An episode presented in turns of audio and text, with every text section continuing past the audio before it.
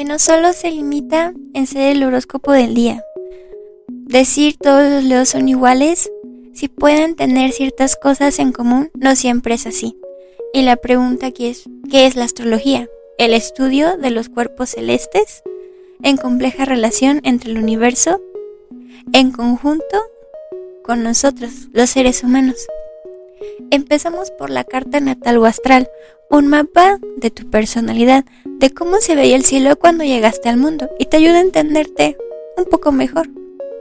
Cada carta es diferente, no solo está tu signo solar, hay símbolos, planetas, signos, asteroides y más donde la Tierra es el centro.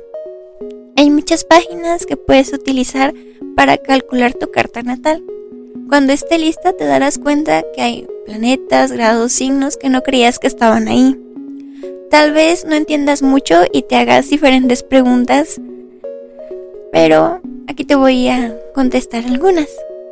El signo ascendente estaba en el horizonte en el lugar donde naciste. Es como te reflejas a las personas. El signo solar es como eres contigo mismo, en tus adentros. Rara vez lo ven otras personas o salen con amistades de años, como un estimado. Los planetas son el qué. Están los signos que son el cómo. Las casas que son el dónde.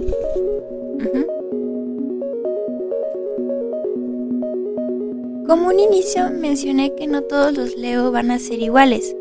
Quiero agregar que aplica con los planetas. No todos los Venus en Pisces van a ser iguales. Tomemos en cuenta si escuchas una vez un video o alguien hablando referente al planeta con ese mismo signo como una lectura general.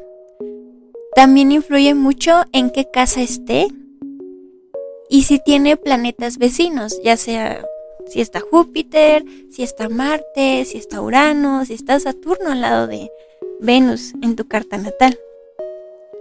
Y los tintes van a ser diferentes sumados a otros aspectos que tengas en tu carta natal. Recordemos que tu ascendente es cómo te presentas ante otras personas. La forma de manejar rutinas, hábitos, tu apariencia y estilo. Hay personas que se pueden llegar a ubicar el ascendente simplemente con la forma de los labios, o la forma de los ojos, o estructura ósea. Tu sol tu alegría de vivir, tu individualidad y tu ser superior, tu yo superior. ¿Qué me refiero con esto? De cómo eres contigo también. Ya lo había mencionado. Tu luna, tu inconsciente, tus patrones emocionales y tus relaciones emocionales. Entra más en el estado materno porque en la astrología la luna es mamá y el sol es papá. Cuando hay eclipses, mamá y papá dejan entrar la energía de los demás planetas. Y últimamente han habido muchísimos eclipses. Esto sería una pequeña introducción. La interpretación de la carta natal hay una cosa muy importante por recordar, que el poder de la voluntad es de nosotros. Los astros no obligan, solo como se podría decir, inclinan. Y bueno, eso sería todo por, por hoy. Les deseo que tengan un buen día y nos vemos.